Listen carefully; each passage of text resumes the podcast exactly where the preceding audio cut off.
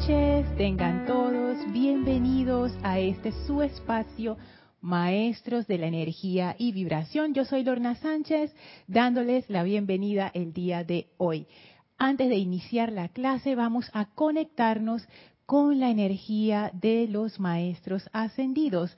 Así es que les voy a pedir que cierren sus ojos suavemente, tomen una inspiración profunda, retengan y exhalen toda tensión, toda preocupación del día. Inhalen profundamente, retengan y exhalen. Sientan cómo con cada respiración profunda van entrando cada vez más al aquietamiento y visualicen una magnífica luz blanca a sus pies esa luz es una gran llama de la purificación y la ascensión. Sentimos esta actividad debajo de nosotros, succionando toda esa energía discordante y pesada. Esa llama toma en sí la característica de la llama de la resurrección y se impulsa hacia arriba, envolviéndonos en un pilar de fuego blanco cristal que purifica y restaura la armonía en nuestros cuatro vehículos inferiores. Sientan esa elevación de conciencia, sientan cómo toda esa pesadez se desprende de nosotros y sientan cómo la presencia de Dios puede fluir ahora a través de este vehículo. Reciban ahora la presencia luminosa del amado Maestro Ascendido Serapis Bey Siéntanlo llegar hacia donde están ustedes. Sientan cómo se abre la conciencia del Maestro para llenarlos con bendiciones. Y el Maestro, contento de vernos una vez más, abre un portal frente a nosotros que nos conecta al sexto templo. Agradecidos con el Maestro y enviándole nuestra bendición y amor, atravesamos ese portal y ahora estamos en el sexto templo ese bello desierto con el camino dorado en medio, en donde nos espera la amada Maestra Ascendida, Lady Nada, y la amada Madre María. Visualicen a estas dos damas de gracia y de amor. Entren dentro de sus auras y sientan la doble actividad de ese amor, de esa paz, de esa gracia y de esa fuerza. Sientan esto en y a través de ustedes, envíenle su amor a estas bellas damas ascendidas y permanezcamos en este estado de unicidad de conciencia con ellas y entre toda esta comunidad mientras dura esta clase. Tomen ahora una inspiración profunda. Exhalen y abran sus ojos. Bienvenidos a este su espacio, Maestros de la Energía y Vibración. Yo soy Lorna Sánchez, dándoles la bienvenida a este bello jueves 5 de mayo de 2022. Gracias por estar en sintonía, gracias a los que reportan sintonía, gracias a los que ven esta clase en diferido, gracias a los que escriben, gracias por ver la clase, participar en clase, por compartir en clase. Gracias, gracias, gracias. Wow, nunca me canso de decir que estar en una comunidad espiritual es algo, es un privilegio y es algo verdaderamente mágico. Es uno de esos privilegios que uno no sabe que lo tiene hasta que lo pierde. Así es que aprovechemos mientras los tenemos. Qué chévere es estar en, en familia.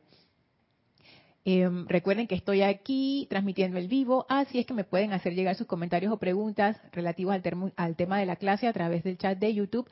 Si tienes una pregunta que no tiene que ver con el tema de la clase, me la puedes hacer llegar a mi correo electrónico lorna.serapisbay.com o si estás escuchando la clase en diferido, también me puedes escribir y con mucho gusto eh, te contesto si sé la respuesta. Así que bueno, y cualquier cosita con el audio, con el video, también me la pueden hacer llegar a través del chat de YouTube. Creo que se escucha bien y se ve bien, pero cualquier cosa me avisan. Hola Emily, Dios te bendice hasta Murcia, España. Santiago Fe La Rivera. Ay, la ribera, eso me evoca un paisaje hermoso por allá por España. Ay, que debe ser lindo. Hola Flor, saludos a la bella Flor hasta Puerto Rico. Y manda flores, Flor manda flores. Hola Naila, saludos hasta San José, la hermana república en Costa Rica. Hola Estela y Sergio, abrazos hasta Tucumán, Argentina. Hola Rosaura, saludos hasta Panamá. Hola Patricia, bendiciones hasta Santiago de Chile. Verde violeta, mi combinación ganadora. Hola Rolando, saludos desde hasta Nicaragua. Gracias. Hola Marian, saludos. saludos hasta, hasta Santo Domingo. Dice Diosa Ébano, lindos rizos. Gracias Marian. Justo Erika y yo estábamos hablando de eso en la cocina, que cuando yo llego, ya Erika como que casi que se está yendo y a veces coincidimos, ¿no? Estábamos hablando de, bueno, pues las dos andamos así melenudas con, con nuestros rizos al, al natural y antes en Panamá eso era como inconcebible. Ya las nuevas generaciones de mujeres ya como que se deshicieron de ese estigma, pero cuando yo estaba creciendo, era adolescente y, en mi adultez temprana, los, los, rizos no eran bien vistos, todos nos alisábamos el cabello. Entonces un día yo dije, hasta aquí llegué y volví a la naturaleza. Gracias Naila, dice perfecta imagen y audio. Hola Virginia, saludos hasta Costa Rica. Hola Mavi, saludos hasta Argentina. Ay, Virginia es del grupo Kuzumi en México, en Guadalajara. Gracias Virginia. Hola Angélica y hola América. hasta Chillán, Chile, bendiciones y abrazos. Hola Paola, saludos y bendiciones hasta Cancún, México. Muchísimas gracias por sus saludos, gracias por su amor, gracias por su compañía. Gracias, gracias, gracias. Vamos a seguir viendo el tema de la gracia. La amada Madre María no ha terminado con nosotros definitivamente. Y quiero comenzar con un, un comentario que me hiciera Eduardo, pero no por chat, sino por correo Eduardo de Uruguay, si no me equivoco, donde él me comentaba que en su, en su autorreflexión él decía, el mal muchas veces lo creamos desde el ego. Y a mí esa frase de su correo me dejó pensando tanto, porque en la clase anterior estábamos considerando en el diario del Puente a la Libertad Madre María, en la página 128, una definición que la amada Madre María da acerca de la gracia. Y dice así, es la capacidad de escuchar al poder de Dios y consciente y positivamente rechazar los poderes del mal. Entonces, lo interesante de esto es que la capacidad de escuchar al poder de Dios, yo lo, que me llevé en la clase anterior es que no es solamente una escucha pasiva, ¡Ey, Yari! Dios te bendice. ¡Ay, qué linda sorpresa! No es una escucha pasiva. Esto es que tú te vuelves un conductor del poder de Dios. O sea, con la gracia, uno lo que hace es que ese estado de gracia escuchante te lleva a convertirte en un conductor, en un cáliz. Me atrevo a decir, en las manos de Dios. Y eso lo vamos a ver más adelante, que la misma Madre María habla acerca de eso. Entonces, esto de la capacidad de escuchar el poder de Dios me encantó. Pero entonces ella seguía diciendo, y consciente y positivamente rechazar los poderes del mal. O sea, como que esto también era parte de la definición de la gracia. Y es, interesante porque no es solamente escuchar al poder de Dios, sino consciente y positivamente rechazar los poderes del mal. Y entonces entramos en el tema, bueno, ¿qué es el mal? Y decíamos que el mal es algo relativo. Lo que puede ser malo para mí puede que no sea malo para ustedes y viceversa. Lo malo no es necesariamente que es algo que uno tiene que, ¿sabes? que aléjalo de mí, exorcismo y eso, sino que en realidad las cosas son malas para uno o no dependiendo del contexto. Y que no deberíamos sentir que esto de rechazar los poderes del mal es como algo que genere miedo o que uno tenga que estar así como, como alerta, paranoico casi. Pero sí es algo que uno ha de ser consciente y positivo en hacerlo. O sea, esto requiere discernimiento. ¿Cómo yo sé que algo es malo para mí? Hay veces, me ha pasado, que yo no me doy cuenta que algo es malo para mí. Ustedes podrán decir, Lorna, es que no te quieres dar cuenta. Puede ser, puede ser, porque algunas veces anda con una sinvergüenzura así, no con uno mismo. Pero hay veces que hay cosas que uno no, no cae en cuenta que no son buenas para uno. Y por eso esta actividad requiere que uno se dé cuenta dónde está ese mal y consciente y positivamente rechazarlo. Y esto que decía Eduardo, que muchas veces lo creamos desde el ego, me pone a pensar porque el mal es algo que no está en armonía contigo mismo. Y, y el ego definitivamente no está en armonía con nadie. Entonces, la presencia de Dios, al ser una conciencia una, manifestada a través de muchos seres, siempre está en armonía. Porque todos somos esa misma conciencia manifestada de formas distintas. siempre hay una unidad básica, siempre hay una armonía básica. Pero el ego, al ser una creación desconectada o creado desde una conciencia desconectada, es como una persona que está cantando sin escuchar al resto. ¿Cómo suena eso? Imagínate, tú tienes un coro y tienes a una persona cantando que no, que no sé, tiene unos audífonos grandotes y no está escuchando por dónde va la canción y todo el mundo dice, ay, es, es eso. Entonces el ego tiene inherentemente una, una cualidad discordante. Entonces yo me atrevería a decir que este enunciado que dijo Eduardo, que ese mal muchas veces lo creamos desde el ego, es cierto. Y entonces eso trae otras consideraciones, que son consideraciones como, como que lo hacen todavía más práctico. Y Eduardo, yo no sé si él lo sabe o no, pero él abrió una, cajita de Pandora, porque entonces si uno se pone a pensar, si yo hago algo y yo sé que lo estoy haciendo desde mi ego, porque por ejemplo me quiero salir con la mía, quiero tener la razón, ahí, como yo sé que viene de mi ego, yo estoy actuando mal. No, pero Lorna, tú no entiendes, es que yo tengo la razón, y puede que la tengas, pero ¿de dónde viene esa acción? Viene del ego, entonces eso es el mal. Y te dice Madre María, consciente y positivamente rechazar los poderes del mal. Ven cómo ese enunciado de Eduardo aterriza todavía más las cosas y la pone así como como en blanco y negro frente a nosotros. Entonces, por eso ese comentario me dejó pensando bastante, porque es una herramienta práctica que me permite a mí saber cuando yo me estoy yendo en, el, en la dirección contraria a la gracia escuchante. Porque si yo estoy actuando con base en mi ego, no estoy en gracia escuchante, porque la gracia escuchante es una conexión con la presencia, que sería, por decirlo de alguna manera, el bien. Entonces, wow, es todavía más dramático, me parece a mí. Número cuatro. A ver, mientras Yari agarra el micrófono, voy con el chat. Dice Estela, Lora, infinitas bendiciones, hermosos rulos. Yo tengo rulos parecidos. ¡Ay, qué chévere, qué chévere! Ah. Blanca, saludos bendiciones. Aunque la noche aquí es fría y lluviosa, se torna cálida y acogedora al estar en tu clase. ¡Ay, qué linda! Ay, Blanca, yo te visualicé, te acabo de visualizar y con una tacita de té y Bogotá. Yo nunca he ido a Bogotá, pero mis amigas que han ido a Bogotá me dicen que es súper frío.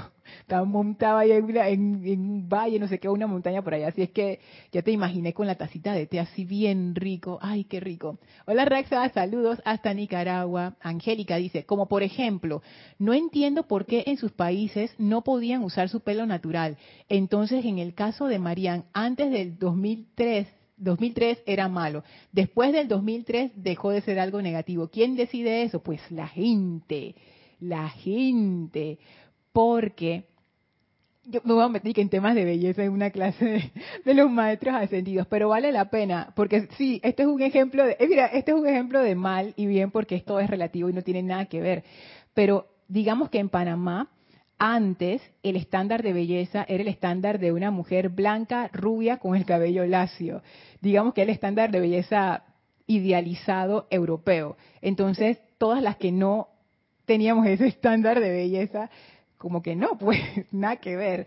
Pero eso eh, se ha ido como, ha ido cambiando, se ha ido transmutando. Y ahora las mujeres porque eso, ese es un concepto de las mujeres y de y también de los caballeros. O sea, eso lo sostiene toda la sociedad. No es de que un grupo u otro, no. O sea, yo también pensaba así. Pero ahora las mujeres como que hemos aprendido que la belleza viene en muchas formas, en muchos paquetes, y que hay belleza en todas las razas, en todas las formas, en todos los cuerpos. No tiene que ser y que delgadita, no sé qué, no. O sea, tu, tu cuerpo, tu cuerpo es tu belleza, o sea, es, como, como tu flor, o sea, tú eres, tú eres esa flor narciso, tú eres esa flor y tal como tú eres, esa, esa es tu belleza, o sea, tú eres la encarnación de la belleza de la presencia aquí, punto.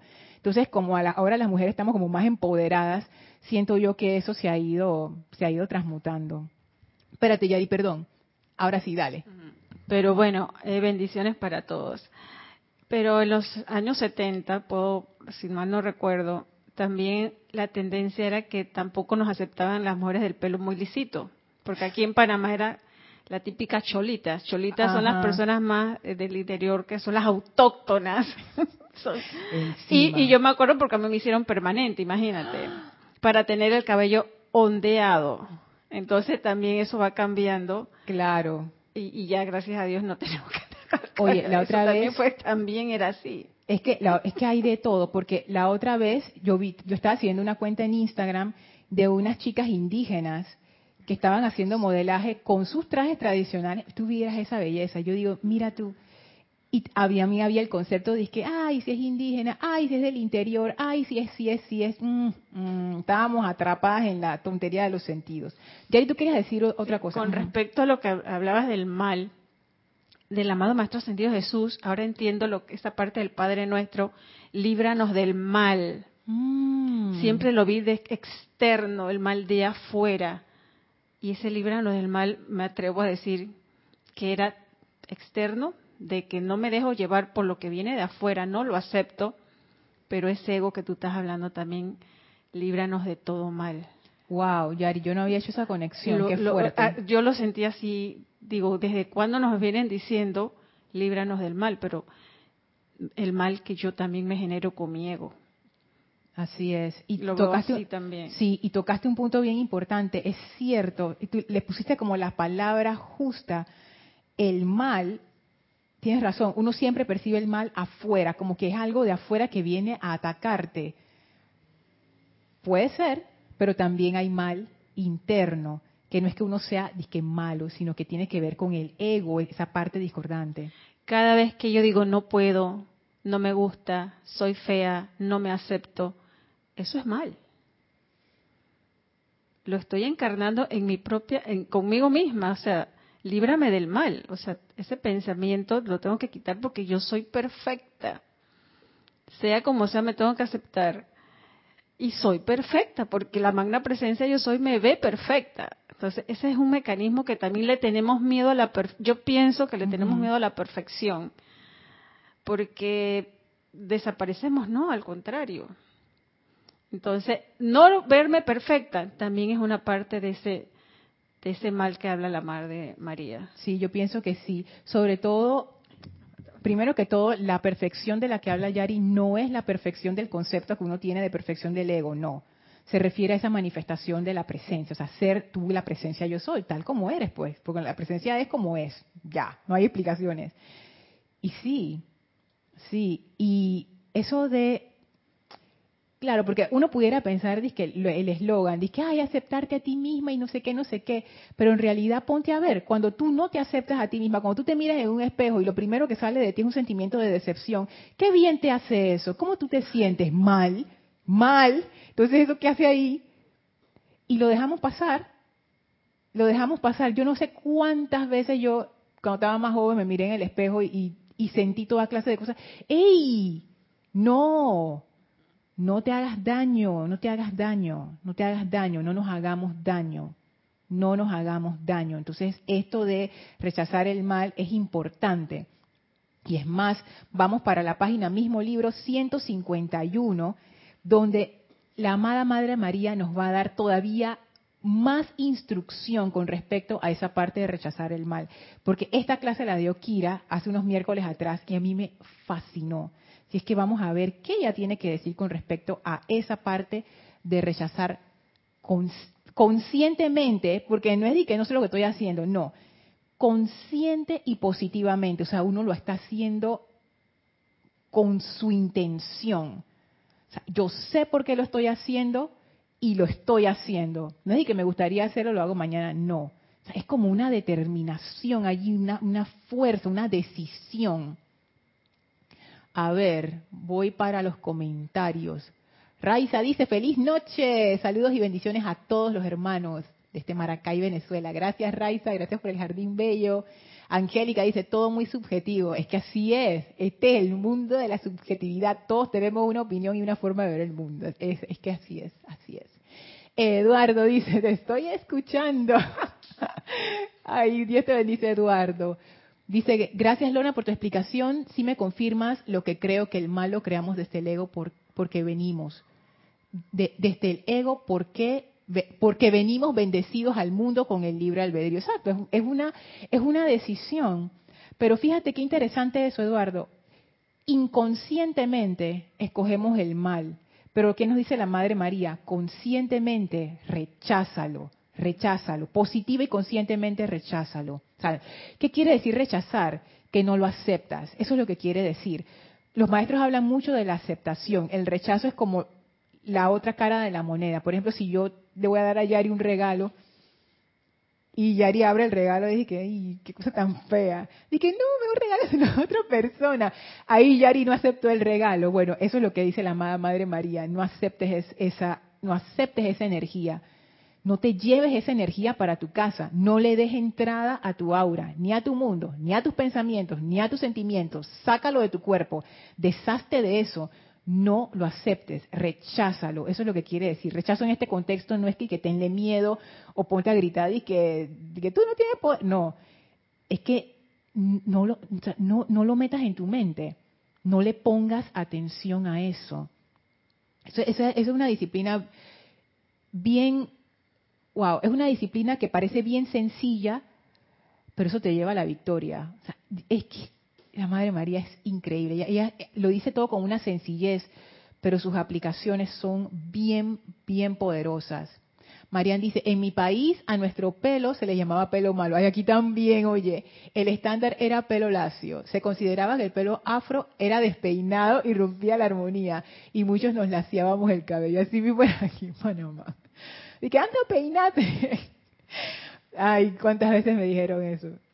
Ahora me da risa. Dice Estela. Ay, qué linda, linda, que gracias Estela. El cabello y el color blanco pareces un ángel. Ay, Sergio. Ay, gracias Sergio. Lo acepto, lo acepto. A ver, dice Marían. Aquí ya se venía aceptando desde el 2003 y sin política fue algo natural. Yo me lo lacio con secadora no me gustan mucho los rizos, es, mucho el trabajo, el lacio es práctico para mí. Si eso es lo que es, si el cabello, el cabello rizado, él tiene una vida propia, hay que comprender eso. Nosotras vivimos con una entidad ahí, a veces él está bien, a veces no está bien, y uno, aprende a, llevarlo. Digo, hay mujeres que se ven mejor con el cabello lacio. Esa es la realidad. Y cada mujer tiene derecho a decidir cómo quiera llevar su cabello.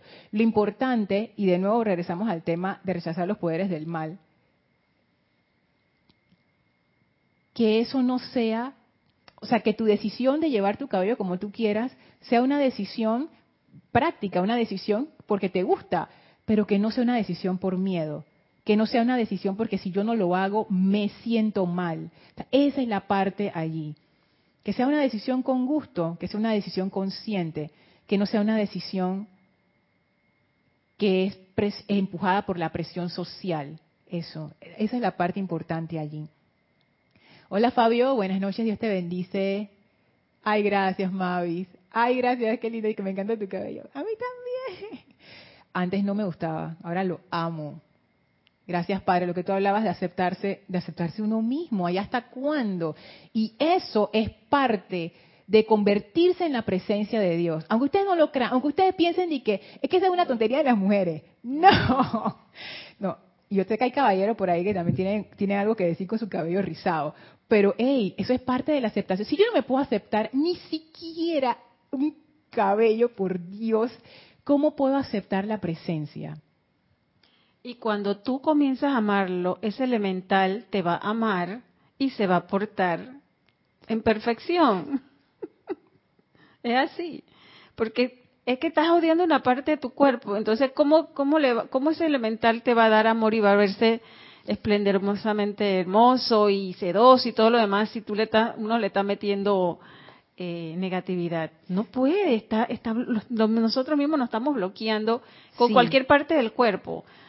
O sea, lo, lo, trajimos al cabello, pero con los ojos, que no me gusta mi nariz, que no me gustan mis labios. Yo en mi tiempo también me daba vergüenza mis labios porque eran gruesos. Y ahora están de moda. y yo me sentía fea, te juro, de adolescente me sentía fea. Yo me reí, me tapaba, me tapaba porque me daba pena.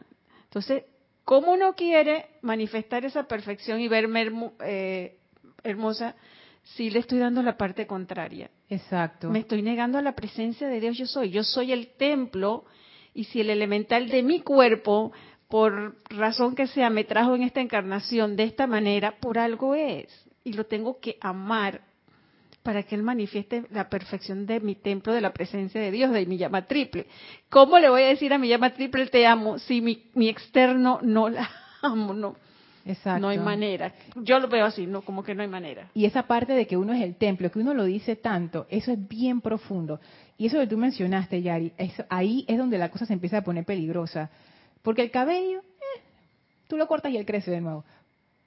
Pero si tú le tienes rabia a una parte de tu cuerpo, si tú le tienes rabia, que llama a Violeta con eso, que tus manos. O sea, tus manos son el vehículo de la presencia. Si tú le tienes rabia a un órgano interno, que, ay, de nuevo ese hígado que me está molestando, no sé qué. Wow.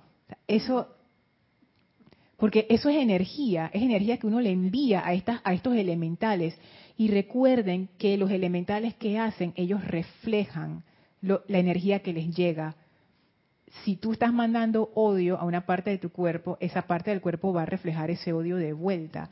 Y no es sabio vivir en un templo que tú odias, porque el templo se te viene encima. Y vas a estar en guerra en ese templo. O sea, es, es terrible, es terrible, es terrible. Entonces, estas cuestiones, y la, y la Madre María va a hablar, va a hablar algo de, de eso. Estoy buscando esa partecita donde ella lo dice, es como de que haciendo esas cosas sencillas, no creo que lo decía en otro lugar, es que estas cosas son como, son como parecieran tonterías, pero el control de nuestros pensamientos y sentimientos, hasta en las cosas más mínimas, es importante. Eso es uno de los grandes desafíos cuando uno empieza el sendero como estudiante de la luz, especialmente en esta enseñanza que es tan eh, explícita en sus temas. Aquí no hay que ese esoterismo extraño, no, aquí te dicen de salida, tus pensamientos tienen poder, tus sentimientos tienen poder, lo que tú piensas y sientes, eso traes a la forma, lo encarnas en ti mismo y eso después se manifiesta a tu alrededor. Ojo, ojo con lo que estás encarnando en tu vida, ojo con lo que estás manifestando. Porque si bien es cierto que uno no controla absolutamente todo porque vivimos dentro de, de como, o sea, no vivimos solos en el mundo, o sea, hay otras personas que también afectan nuestros mundos y eso, y eso es inevitable y es así. Sin embargo, tenemos bastante control y bastante poder sobre lo que nosotros manifestamos. Entonces, los maestros siempre hablan de eso, el odio, eso tiene que salir de nuestra vida, la crítica fuera, autolástima fuera. Pero no es porque es moralmente bueno, dice, ay, que vamos a hacer todo chévere y no, no, es porque esas, esas energías matan, destruyen, traen miseria, traen zozobra, traen sufrimiento. Esa es la razón. Voy acá.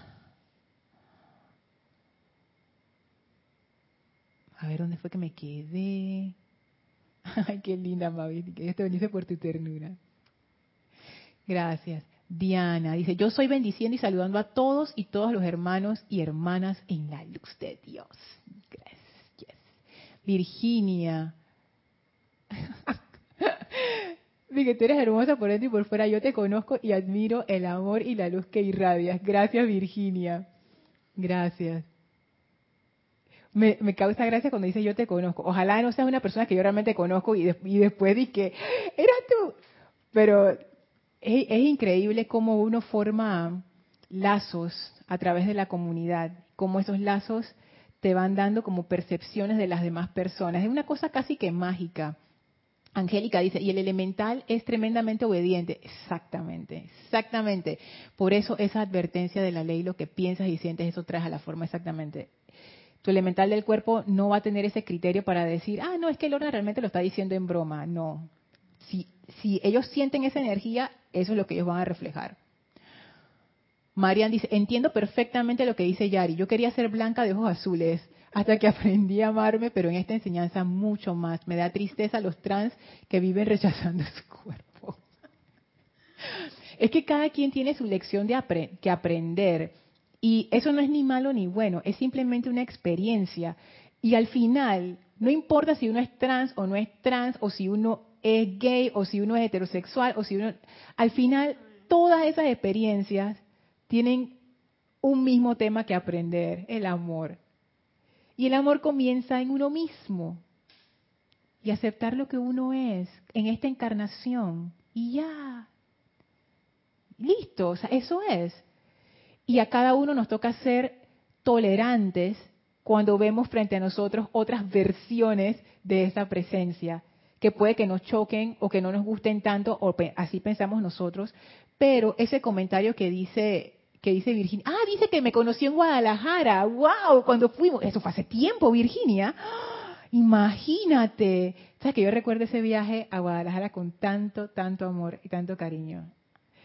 Oye, es lo que decía, lo que decía Virginia. Al final, ese amor, cuando tú empiezas a conocer a la persona, puede ser la persona como que, ay, yo no sé esta persona, pero después tú la conoces y te das cuenta que es una persona igual a ti. Y ya ahí se se disuelve cualquier cosa que pueda haber. Dice Arraxa, en el tema de belleza empieza por amarse uno mismo y aceptarme tal cual yo soy. Eso irradia seguridad. Yo tengo el yo tengo pelo chirizo, entre, entre paréntesis indio, y soy bajito y aprendí a quererme y sentirme bien. Hoy me amo. ¡Ay, qué lindo! Arraxa es súper guapo, tengo que decirlo. Perdón si Cristiana está escuchando. Arraxa es súper, súper guapo.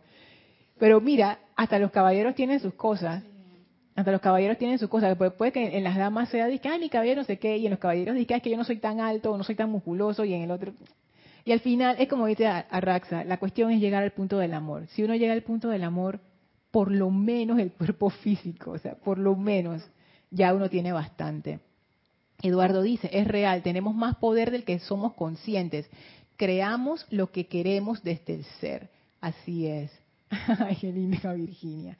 Bueno, antes de leerles lo que dice la Madre María, quería traerles esta, este regalo que les comenté en la clase anterior acerca de las imágenes de la Madre María que eh, Yami casualmente había comentado al final de la clase que estas imágenes daban como tristeza y letargo y que era, ajá, era tristeza, no usó otra palabra, letargo creo que era la palabra así que usó, de la Madre María que siempre la ponía así como de que, ay, que no manda una mosca en su batita azul, que no sé qué, y, como que le habían robado esa parte de, la fuerza que ella es. Y yo les comenté que yo tenía algunas imágenes de la Madre María que me encantaban y quería traerles esta imagen, que es, es una de las que más me gusta. Ajá, y enfocó bien. Esa imagen, cuando yo la vi, es tan especial, tan especial. Eh, me encanta primero por el fondo azul. es lo primero que resalta, que tiene que ver con ese primer rayo del cual hemos hablado, de esa fuerza. Me encanta la serenidad de su rostro. Y lo que más me gusta es la rosa en su corazón destellante. Para mí esa rosa representa el Cristo en, en, expansión, o sea, el Cristo manifiesto plenamente.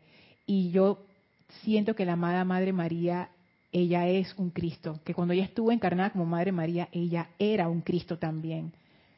una, una, una Cristo, por decirlo de alguna manera. Y esta, esta imagen que es tan bella, me encanta también por la forma en que ella tiene sus manos como que abriendo su pecho. Es como una invitación. Y sobre todo me recuerda a la amada Maestra Ascendida Nada, que ella tiene la rosa rosada en el corazón. Entonces esto es como que como que está y que dos en uno. Esta imagen a mí me encanta y me fascina. y, que el aura rosada, el amor. El amor, exacto. El, aura rosada, el amor. Quería compartirla con ustedes. Es, es bellísima esta imagen. Dice Marian que hay otra en puro verde. Ah, esa no la conozco. Manda el link por ahí por el chat para ver si la bajo de una vez, porque no me canso de esas imágenes de la Madre María. Estas imágenes que, por supuesto que esta es una imagen moderna, esta no es del, del siglo no sé qué. Y las imágenes más modernas de la Madre María sí como que presentan esa otra faceta de lo que es el poder desde el punto de vista femenino. O sea, es más interesante que las representaciones anteriores. Paola, yo amo la imagen de las rosas y azucenas con sus hermosos ojos azules y cabellos dorados y vestido blanco hermoso. La amo de hecho, la abrí para verla al inicio de la clase.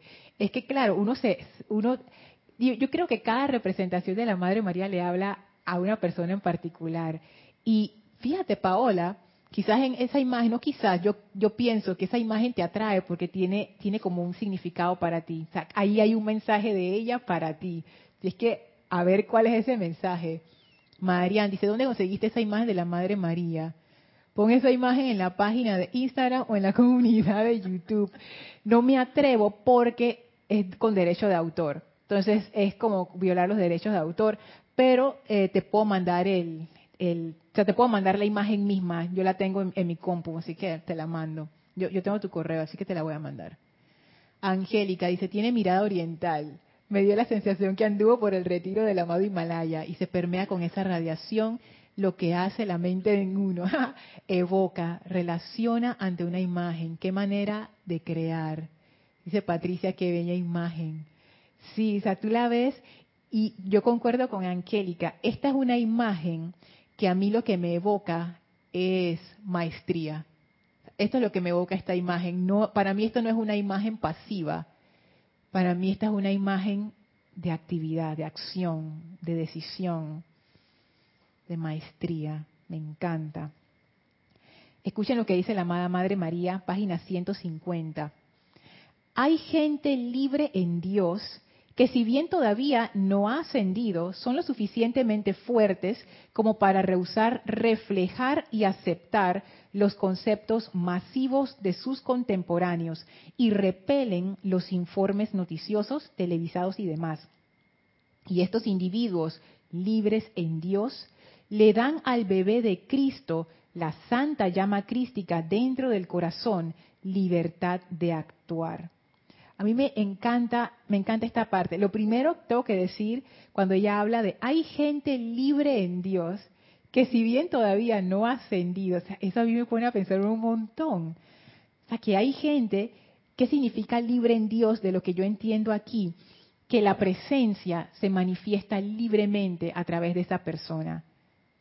O sea, que o no hay ego ya, o hay muy poco, y estas personas están conectadas con esa presencia. No hay dos conciencias, hay una sola.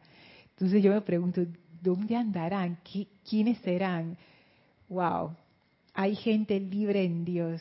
Wow, qué espectacular. Que, que si bien todavía no hacen Dios, o sea, todavía están teniendo sus lecciones aquí como nosotros, sin embargo, sus conciencias están a otro nivel.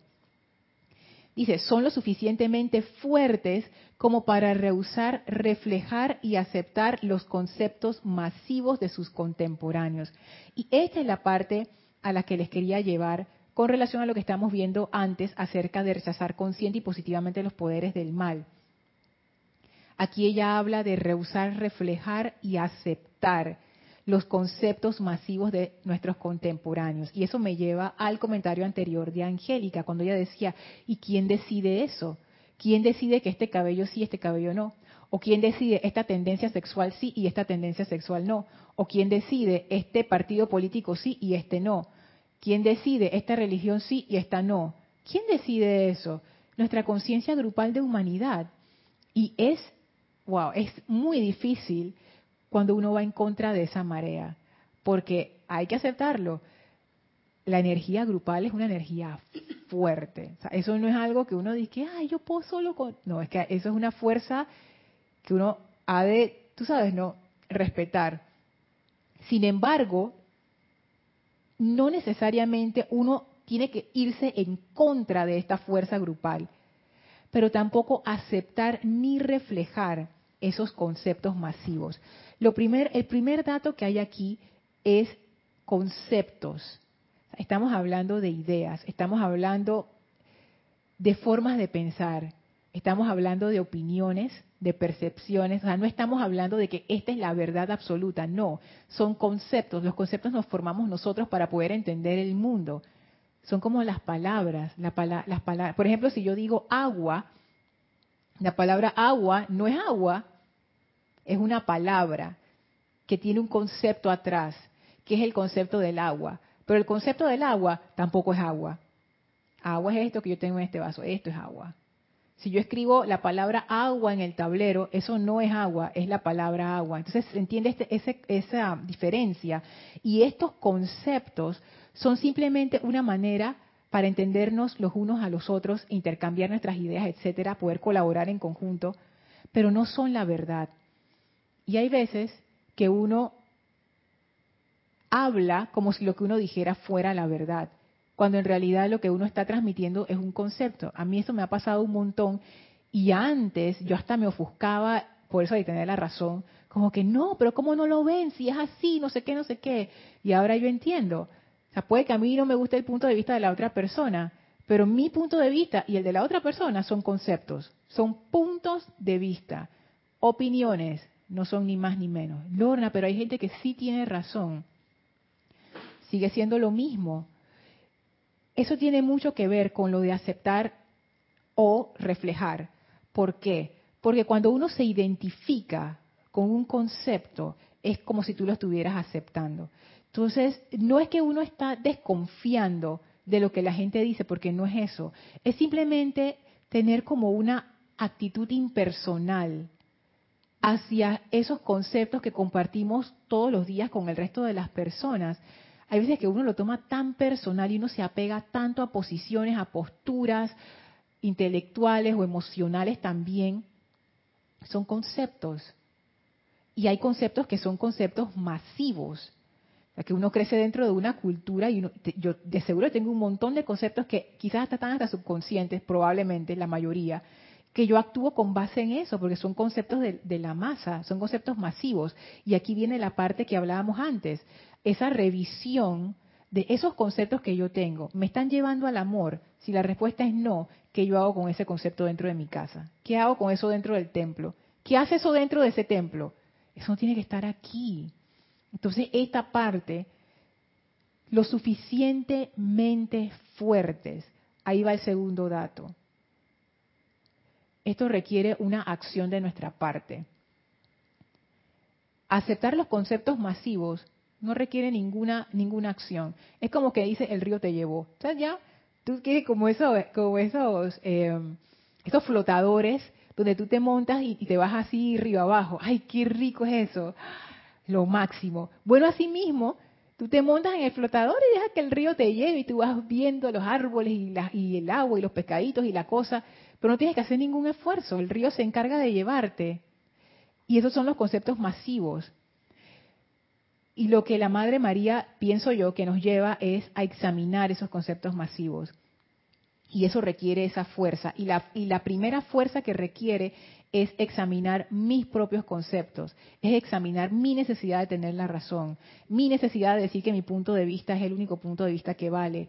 Es duro, es difícil, pero es necesario para poder saber cuando me estoy identificando con estos conceptos masivos.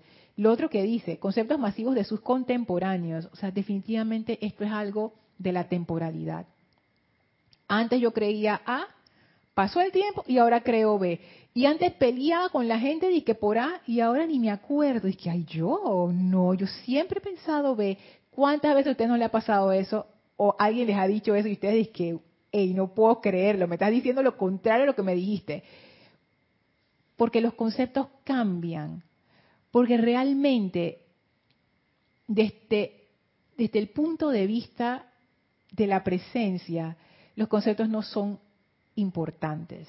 Los conceptos son una herramienta más, pero no, no, no, son importantes. Y cuando digo importantes, lo que quiero decir es que nosotros le damos demasiada importancia o yo le doy demasiada importancia a esos conceptos, a esas formas de pensar, les doy toda mi atención. Importancia es igual a darle mi atención. Y esos conceptos no son para llevarse mi atención, son para usarlos y dejarlos ir. Si alguien me hace un comentario medio raro, son conceptos, déjalos pasar, déjalo que se los lleve el río. Eso estábamos hablando acerca de aceptarse uno, una, uno mismo, una, uno, y aceptar su, su propio cuerpo físico, que es algo que está como en la, es lo más básico en la parte de la aceptación, pienso yo. ¿Cómo yo me hubiera sentido en mi adolescencia cuando también tenía esa inseguridad? Si viene un chico y me dice, que, ay, qué fea y qué flaca. Eh, me hubiera desbaratado, me hubiera puesto a llorar. Bueno, no me hubiera puesto a llorar, me hubiera dado qué rabia. Pero, pero me hubiera estremecido.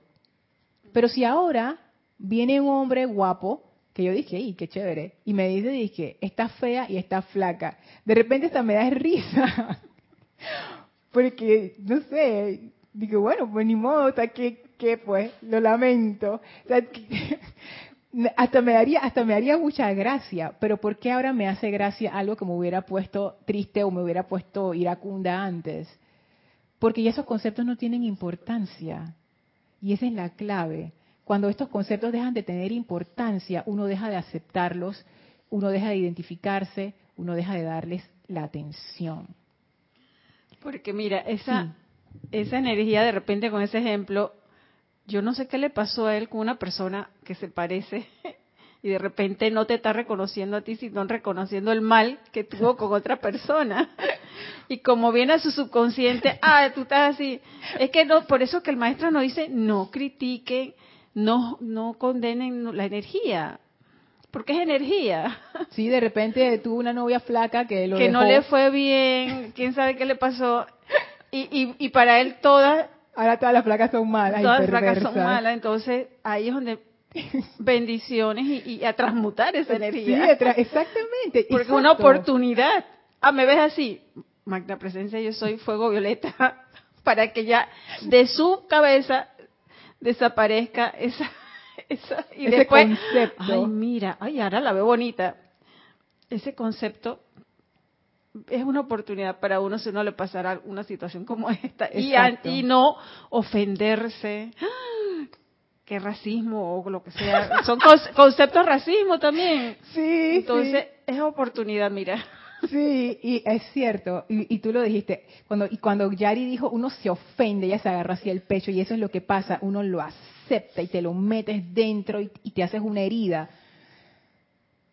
Esto que voy a decir puede ser puede ser em, eh, tema de, debate.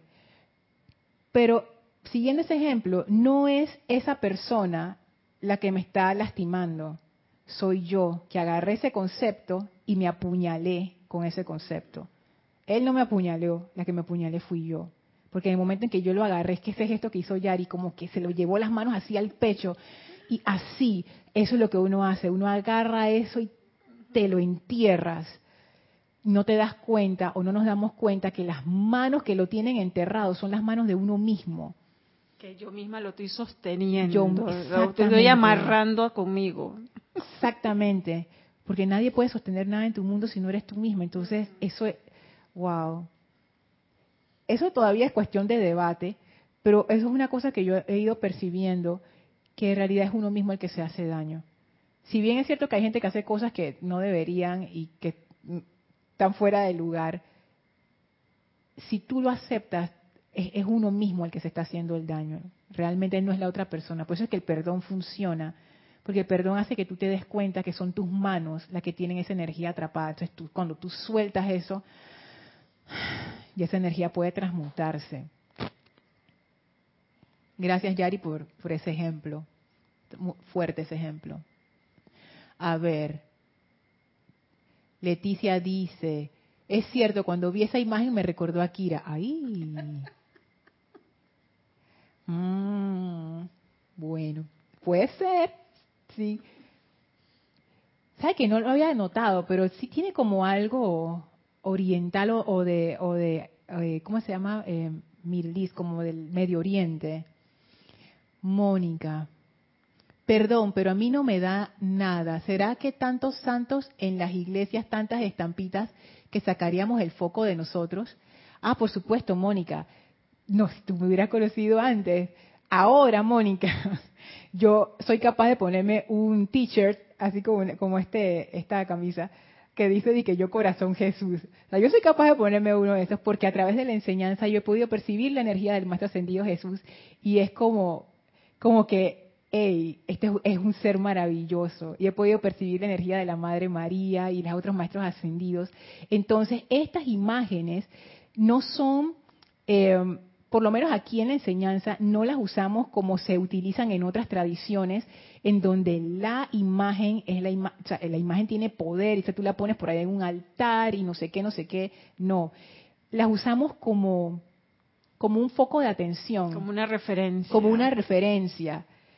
Ponte que tú tienes la foto de un ser amado en un lugar donde tú siempre la ves. Porque sí, pues, porque tú amas a esa persona y pusiste la foto, no sé, de tu hijo, de tu primo, de tu mamá, de no sé qué. Y para mí, la Madre María es parte de mi familia espiritual. Como les comenté, ella es una de mis maestras ascendidas favoritas. Y no sé, pues, yo vi esta imagen y yo digo, ¡ah, qué espectacular! Así que yo la tengo así. Pero claro, a mí me tomó mucho tiempo, mucho tiempo amar a la Madre María. O sea, si la Lorna del pasado viera que yo tengo esa foto de la Madre María, le echa querosín y la prende. O sea, es increíble. O sea, yo de verdad que soy otra persona. Mónica, yo te entiendo. Yo te entiendo. Arraxa dice, Paco Stanley cantaba, qué bonito soy, qué lindo soy, cómo me quiero. Ah, sin mí me muero. sin mí me muero. Jamás me podré olvidar. Ahí está buena, es que sin mí me muero. Wow. Blanca dice, la imagen preferida para mí es la de la Virgen de Meyugori. Así se pronuncia, no sé cómo se escribe, yo tampoco sé si lo pronuncié bien. es que cada, digo, las imágenes evocan cosas diferentes en, en, cada uno de nosotros. Hay imágenes que nos emocionan, hay imágenes que, como dice Mónica, ni fu. Y eso es interesante observarlo, qué imágenes sí nos llaman la atención y definitivamente allí hay como algo para nosotros. Porque uno no solamente aprende a través de, las palabras, también a través de la parte visual. Es que esa, esa hacer esa investigación es interesante. Hola Mirta, dice bendiciones, buenas noches, gran abrazo para todos. Hola, abrazo Mirta. Hola Tere y Miguel. Saludos hasta Veracruz, México y que reportando, me dice. Ay, también los conocimos cuando fuimos a ese paseo, no paseo, a esa safari, le decíamos safari, que es un, es un viaje para dar la enseñanza a Guadalajara. Espectacular. Angélica dice, qué socrático lo que dices e interpretas de la Madre María. Somos repetidores de palabras sin experimentar la esencia de ellas, ya que en esa esencia está lo real. Solo sé que nada sé. Y llegar a ese punto, Angélica, cuando uno realmente se da cuenta que uno no sabe, wow, eso, eso es muy bueno. Eso es muy bueno porque eso quiere decir que por lo menos ya nos estamos dando cuenta que nuestro ego no es lo máximo y que empieza a haber como una, una separación entre lo que yo soy y el ego. O sea, tú empiezas como a, como a verlo. Ahora mismo nosotros estamos tan metidos en el ego que como que no lo vemos, no lo vemos y sentimos que el ego somos nosotros.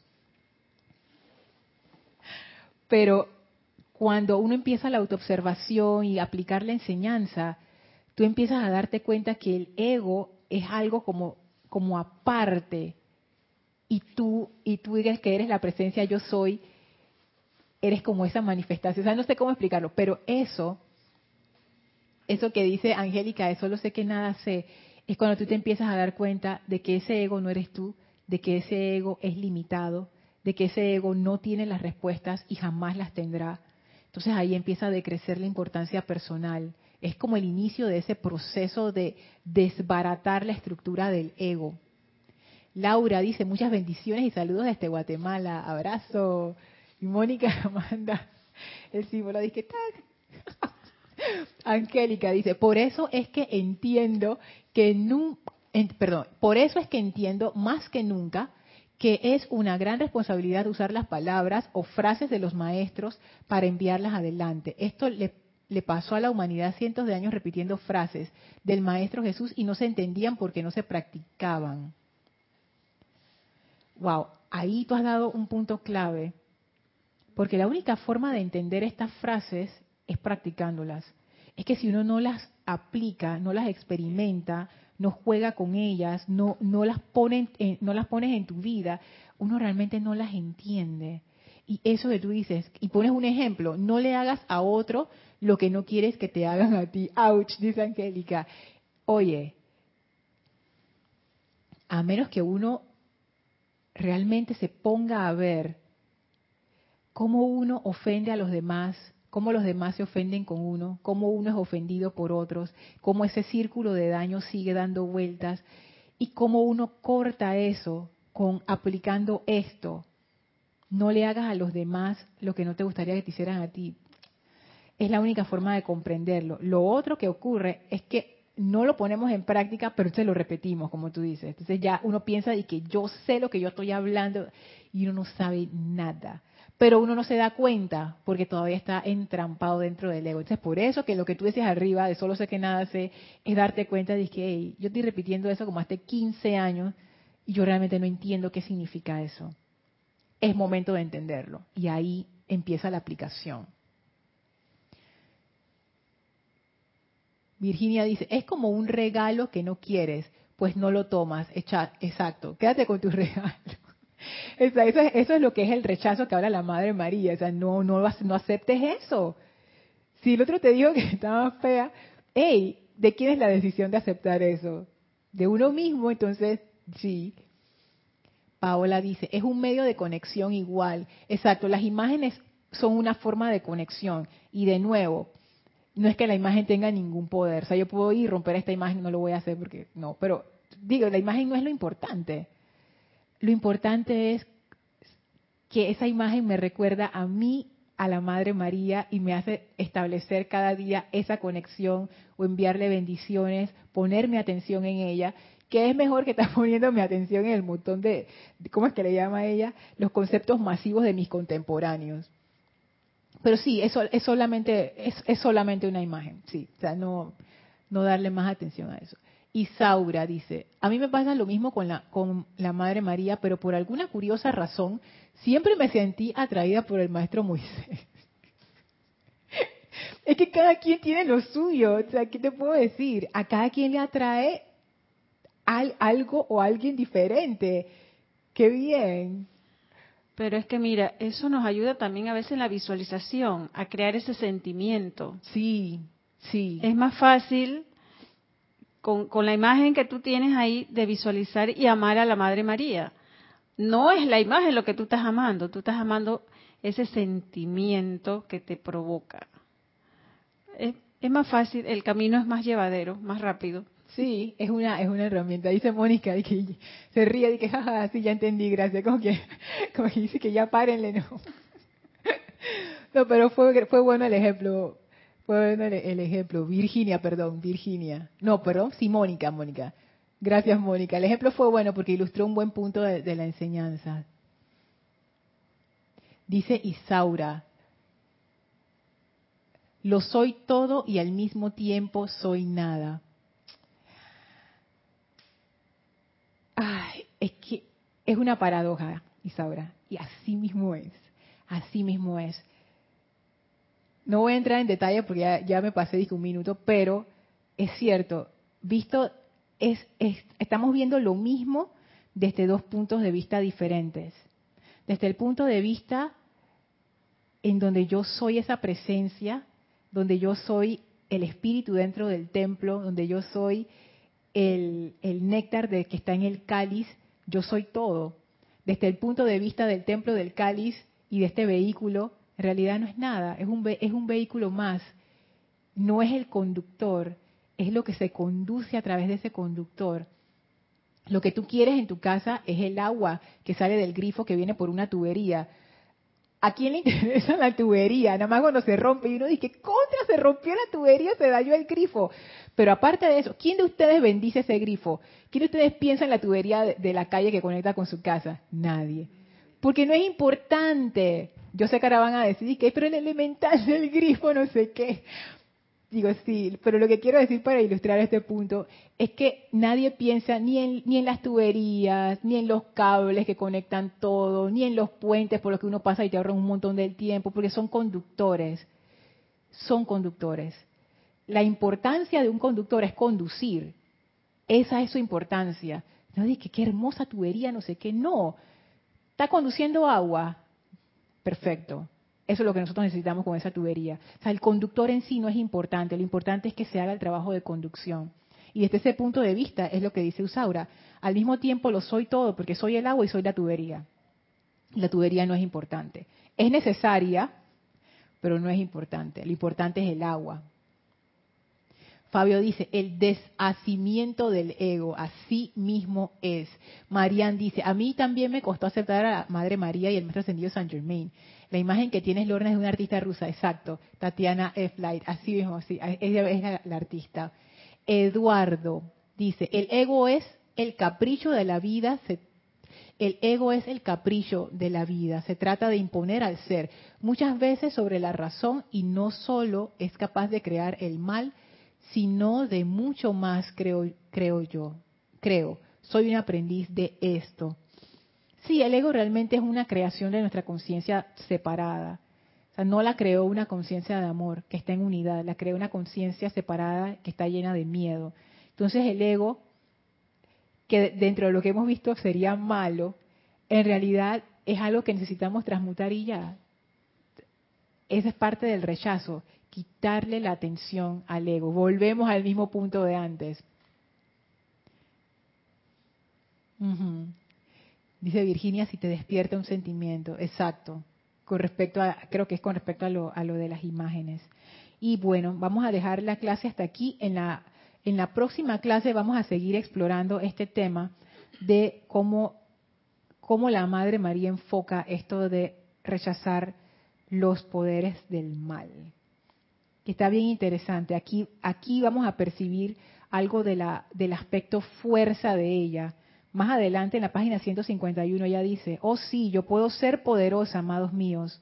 No es mi plena naturaleza, mi naturaleza es la naturaleza del amor, pero el amor es poderoso. Entonces, ella, ella misma, o sea, lo que ella nos va a decir va a ser como, como, como que ella lo dijo bien estremecedoramente, y después ella dijo estas palabras y a mí me encantan porque nos recuerdan, nos recuerdan que estos maestros ascendidos no son seres encasillados, ellos representan todas las facetas de la deidad, así como nosotros también. Así es que no se encasillen en un concepto, ni de la masa, ni un concepto que los demás tienen de ustedes, ni se encasillen en los propios conceptos que ustedes tienen acerca de ustedes. Todos son falsos, todos son puntos de vista y esos conceptos pueden cambiar. Eso de que yo siempre he sido así y nunca cambiaré. Tú puedes cambiar ya si quieres. No, no apegarnos a esos conceptos y después quedamos atrapados dentro del concepto como marionetas de ese concepto. Los conceptos son herramientas. Nosotros somos seres creadores. Nosotros usamos los conceptos, no los conceptos a nosotros. Así que bueno, vamos a dejarlo hasta aquí. Vamos a despedirnos de la amada Madre María y de la Maestra Ascendida Nada, por favor cierren sus ojos, visualícenlas frente a ustedes, envíenle su amor, envíenle bendiciones, gratitud, reverencia, gracias por esta enseñanza, gracias por esta radiación, gracias por el amor. Sientan esa bendición de vuelta, como ellas bendicen sus seres, los llenan de amor, los llenan de protección, los llenan de paz, de opulencia, de salud y llenos de esta gracia espiritual, ellas ahora abren un portal frente a nosotros, el cual atravesamos, llenos de gratitud, para regresar al sitio donde nos encontramos físicamente, expandiendo y compartiendo esa energía con toda vida a nuestro alrededor. Tomen una inspiración profunda, exhalen y abran sus ojos. Muchísimas gracias por haberme acompañado. Gracias Yari también por haber estado aquí. Yo soy Lorna Sánchez. Esto fue Maestros de la Energía y Vibración y los veo el próximo jueves. Mil bendiciones para todos. Que tengan una feliz noche.